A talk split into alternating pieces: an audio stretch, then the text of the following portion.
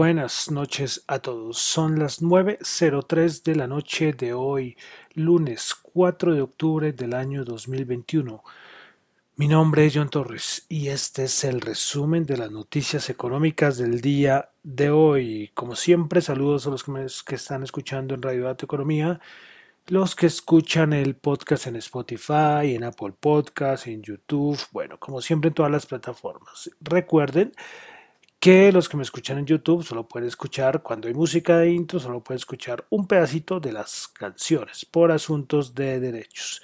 Y de todas maneras, suscríbanse, denle dedito arriba, pueden suscribirse al canal de YouTube. Y yo les prometí que iba a ver cuántos seguidores tenía y no, se me pasó el fin de semana y no lo hice. Y los que me escuchan en Apple Podcast pueden dejar ahí la calificación, el comentario, bueno, lo que quieran. Bueno, comenzamos y ya vamos a terminar nuestro álbum, el de Whispering Wings, el del pianista Patrick Hamilton. Pues estamos escuchando La Dance de Amour, eh, el amor a la danza, más o menos traducido como del francés. Entonces, eh, ya vamos a terminarlo, terminarlo. Muy interesante estos, estos trabajos que, bueno, muy poca gente lo conoce. Por ejemplo, este Patrick Hamilton no lo conocía y bueno, ustedes me están como acompañando eh, a escuchar todo este álbum al inicio del programa. Bueno, empezando semana, vamos a comenzar entonces con lo más importante del día de hoy en el resumen de las noticias económicas. Bueno, comenzamos, bueno, una cosita que es más conflicto político, pero, pero saben que casi todo tiene una repercusión económica, pero hay que tener ahí con el ojo puesto eh, y en el conflicto que puede haber entre Taiwán y China. ¿eh? Hubo movimientos, eh, muchos aviones de, guerra enviados por China a cerca de Taiwán, entonces ahí, lo dejamos ahí, ¿no? Lo dejamos ahí el chulito visto, reseñado, pero vamos a estar ahí pendientes a ver qué pasa con, con esto. Bueno, también eh, recuerdan en la época de Trump lo de la guerra comercial.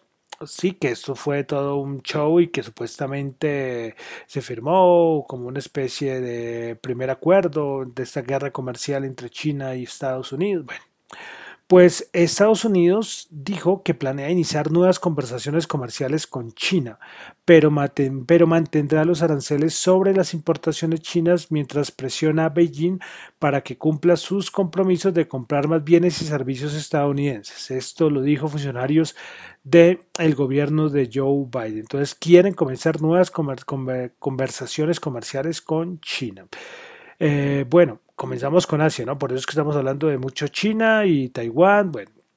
Y finalmente Evergrande, de una vez lo metí acá y ves que lo dejo al final, pero de una vez lo metí acá. Eh, hoy hubo algún movimiento en las horas de la madrugada porque parece que una parte de Evergrande le van a salir a, a bueno, la van a vender o la, ya la vendieron, sinceramente le, me informé muy por encima, pero quería comentar, compartirle la, la, noticia. De todas maneras, la acción de Evergrande en la bolsa de Hong Kong, porque en China hoy no hubo mercado porque es festivo, la, la acción de Evergrande pues eh, se suspendió, suspendió.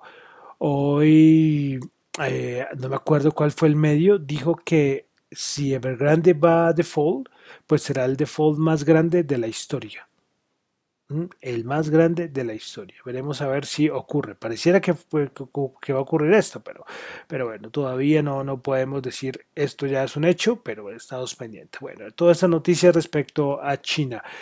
Bueno, vamos a pasar a Australia porque ya tuvimos los PMI de servicios. PMI de servicios en Australia, el de de septiembre 45.5, el anterior 44.9. Pasamos a Europa tuvimos dato de inflación en Turquía del mes de septiembre, el dato mensual 1,25%, esperaba 1,27%, el interanual 19,58, esperaba 19,65, recordemos que el anterior fue de 19,25, el índice de producción industrial, el o índice de precios del productor, también lo me gusta mencionarlo así, pues del mes de septiembre 1,55%, se esperaba 2%, y el interanual 43.9, una barbaridad. Se esperaba 44.65.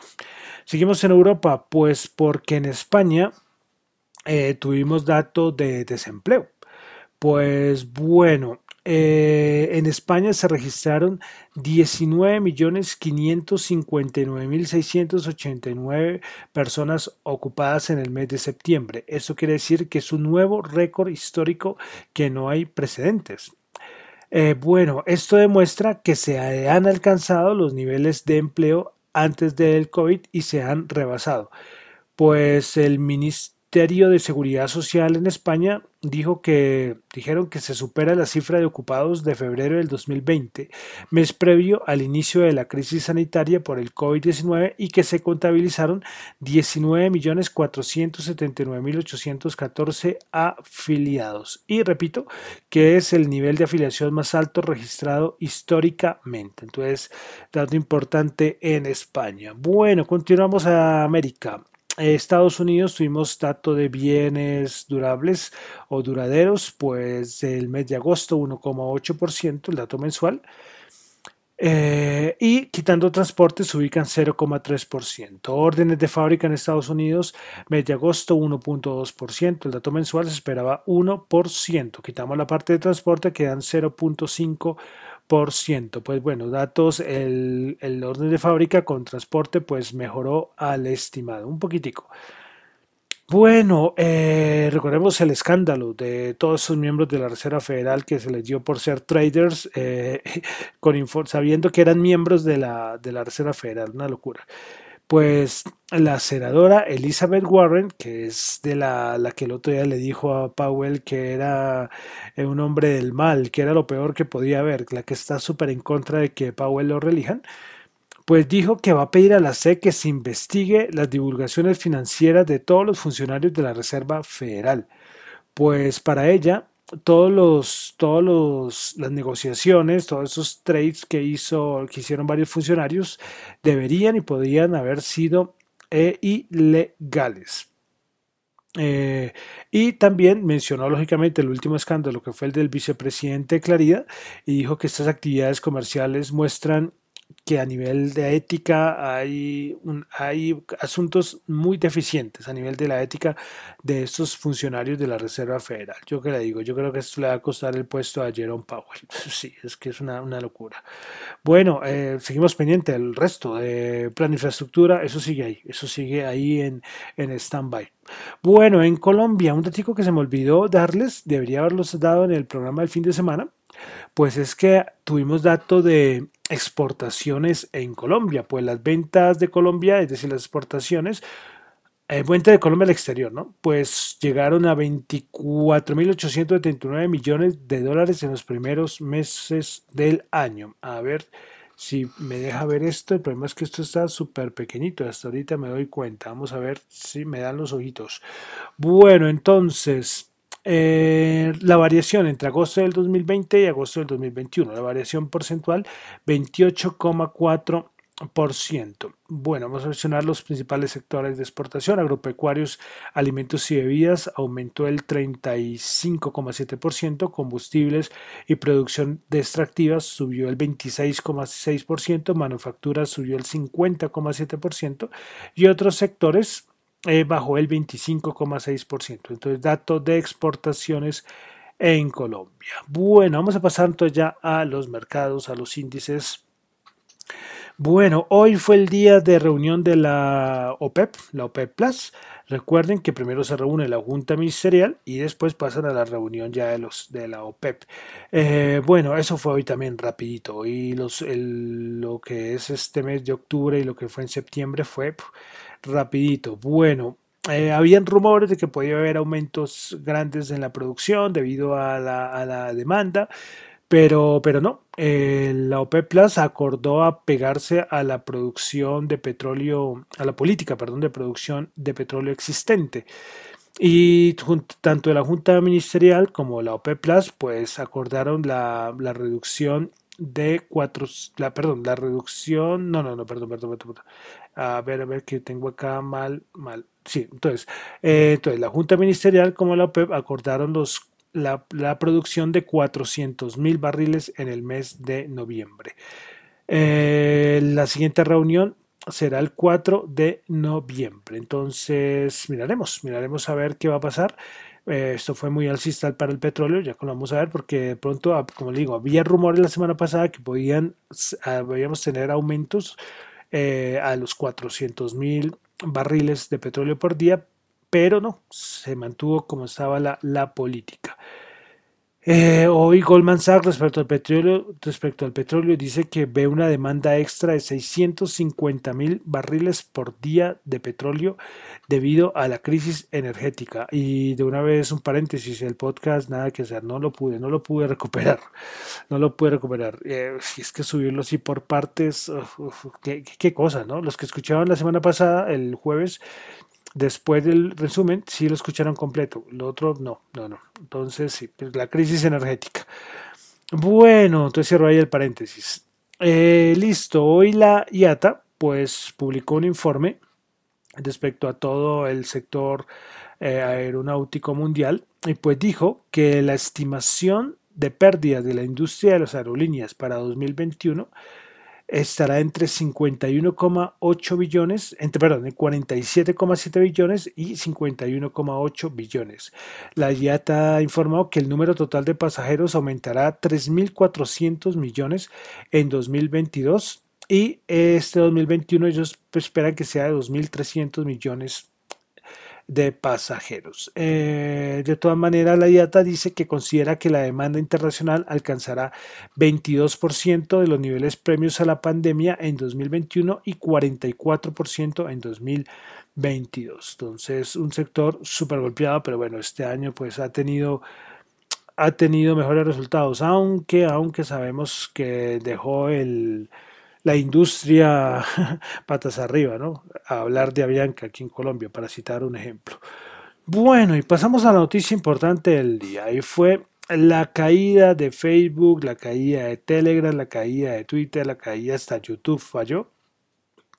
Pero el principal fallo fue el de Facebook. Eh, se habla de que fue un ataque y que los de Anonymous son los que dicen que ellos fueron los que atacaron eh, que hay robo de cuentas, bueno, hay un montón de noticias alrededor, que hay un montón de robo de cuentas de Facebook, que tienen correos, nombres, bueno, y que en la dark web, esta parte oscura del Internet, ya están vendiendo toda esta información. Bueno, esto como les digo, no tengo así la confirmación, pero esto es de lo que más ha hablado. Eh, hoy ya se supo que esta caída de Facebook fue la más grande caída que se haya visto, mayor a una que ocurrió en 2008. Usted ya sabe, todo lo que está ceñido a Facebook, Instagram, el mismo Facebook, WhatsApp, todos estos servicios apagados durante todo el día. Eh, algo curioso es que Twitter, eh, a su vez, como Facebook estaba caído, Instagram estaba caído, pues Twitter registró el mayor número de personas en su plataforma al mismo tiempo. Mucha gente se pasó a Twitter eh, porque como Facebook estaba caído, miraron que Twitter sí eh, funcionaba por momentos un poco intermitente. Yo creo que la cantidad de personas, imagínense, fue el, mayor registro de personas en su plataforma al mismo tiempo. Entonces, esto fue, eh, esto pasa por bases de datos centralizadas. Así de claro. Eso, saben que yo soy muy de cripto, de blockchain, que me han escuchado muchas veces, y pues lo que esos tipos de tecnología lo que dicen es que hay que descentralizar la información. Y yo creo que en un futuro muy cercano vamos a tener ya plataformas de redes sociales y esto totalmente descentralizadas para que no ocurra este tipo de cosas. Sí, veremos. Los de Anonymous, que supuestamente fueron los que atacaron, dijo que van a seguir ahí con sus ataques. Miraremos a ver cuál va a ser la próxima víctima. Bueno, entonces esto fue ah, importante. En el resto, en todo el día, todo el mundo sin, sin Instagram, todo el mundo sin WhatsApp, fue algo así como, como curioso. Bueno, eh, pero ¿qué más pasó en los mercados? El problema es que esto eh, fue como, como un distractor, porque ah, esto empezó a ocurrir como a las 10 de la mañana, hora de Colombia, pero antes veníamos con subidas en la madrugada y después bajadas, bajadas importantes y después vino esto de la parte tecnológica que venía bajando con fuerza y pues y pues estas bajadas lo que se unieron con toda la crisis de, Facebook que pesa mucho en los índices. Vaya antes de entrar a los índices, eh, a ver cómo cerraron el día de hoy, les cuento que hoy salió un dato de que casi más de un 25% de los 100 componentes del Nasdaq ya han tocado un bear market, es decir, una caída mayor, creo que es el mayor al oye, el 50% creo que es, perdón si me equivoco, ese dato, el porcentaje exacto no lo, no lo tengo, pero entonces eh, una gran cantidad de componentes del Nasdaq 100, que siempre es uno de los índices que, que nombro aquí. Pero claro, ¿qué pasa? Pero como los grandes, es decir, Amazon, Facebook, eh, Alphabet, bueno, estos grandes hacen que eh, maquillan todo por la por el porcentaje, el peso que tienen en los índices.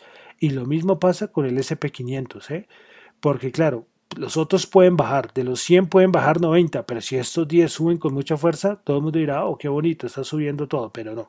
Es una cosa ahí distractor, pero me parece un dato importante este del, del Nasdaq 100. Bueno, entonces vamos a pasar entonces a los índices del día de hoy. Bueno, el Nasdaq 100, el más afectado, eh, sí, pues le estaban bajadas durísimas y después vino lo del apagón este, eh, pues imagínense cómo, cómo fue la cosa. Bueno, entonces en Nasdaq hoy bajó 319 puntos, bajó el 2,1%, 14.472. De los 100 componentes del Nasdaq 100, eh, solamente 12 terminaron en verde. Los principales ganadoras, Excel Energy 2,2%, American Electric Power Company 2% y Fox Corporation 1,7%. Principales perdedoras, Octa bajo el, 5,5%, Peloton bajo el 5% y Facebook bajo el 4,8%. Bueno, vamos ahora a pasar al SP500 que el día de hoy bajó 1,3%, bajó 56 puntos, 4.300 puntos. Principales ganadoras del día tuvimos a Devon Energy 5,3%, Diamond Black Energy 4,5% y Philips 6,643%. Principales perdedoras, Face Energy bajó el 6,6%, Twitter bajó el 5,7% y Edward y Edwards Life Science Corporation bajó el 5,2%. Increíble lo de Twitter, ¿no? Yo que Twitter fue la que menos falló. bueno, el Dow Jones. El Dow Jones bajó 323 puntos, bajó el 0,9%, 34.002. Principales ganadoras del día en el Dow Jones, Mer Co 2%, IBM 0,5% y Chevron 0,3%. Principales perdedoras, Visa bajó el 2,4%, Apple bajó el 2,4% y Microsoft bajó el 2%. Vamos a la Bolsa de Valores de Colombia, que nuevamente Cierra en verde el Colcap, subió 11.08%, 1.381. Principales ganadoras Canacol 5.3%, Mineros 2.6%, con concreto el 2.3%. Principales perdedoras Empresa de Teléfonos de Bogotá bajo el 2.5%, Grupo Bolívar bajo el 1.3% y Éxito bajo el 1.2%. Vamos ahora al petróleo, que con las noticias importantes de la OPE, pues subió WTI 77.5, subió 1.8, Brent 81.3, subió 2.2. Yo no sé, estamos ya en máximos del 2015, 14 creo que es. Eh, y todo esto, ya saben, todo este aumento del gas, del petróleo, carbón, la inflación, señores, la inflación. Bueno, el oro 1769 subió 8. Vamos a las criptomonedas, a ver dónde están las criptomonedas. Bueno, todo como siempre, Vamos a ver las 10 primeras por market cap. Bitcoin 49.162 va subiendo el 2,8%. Ethereum 3.376 dólares sube el 0,09%. Binance Coin 425 eh, dólares, 1,4%, Cardano 2,19 dólares, bajando el 0,9%, Solana 166, bajando el 1,5%, Ripple 1,04, subiendo el 0,4%, Dogecoin 0,2 dólares, subiendo el 8,1%, Polkadot 31,1 dólares, bajando el 0,9%, Terra Luna 45.5 subiendo el 8.5 y finalmente Uniswap 25.2 bajando el 0.6%. De criptomonedas es que hoy eh, parece que la próxima semana o esta semana vamos a tener como un informe especial de la Reserva Federal respecto a su dólar digital, la CBDC. Eh, de Estados Unidos. Entonces esperaremos pendientes a ver cuál va a ser eh, este informe que ya Jerome Powell ha mencionado que ya pronto íbamos a tener un informe de la CBDC, del dólar digital. Bueno, y para finalizar, dólar 3.786 subió 5 pesos. Bueno, con esto termino por el día de hoy el resumen de noticias económicas. Recuerden que lo mío son solamente opiniones personales, no es para nada ninguna recomendación de inversión. Mi nombre es John Torre, me encuentran en Twitter en la cuenta arroba John y en la cuenta de arroba Dato Economía. Muchas gracias.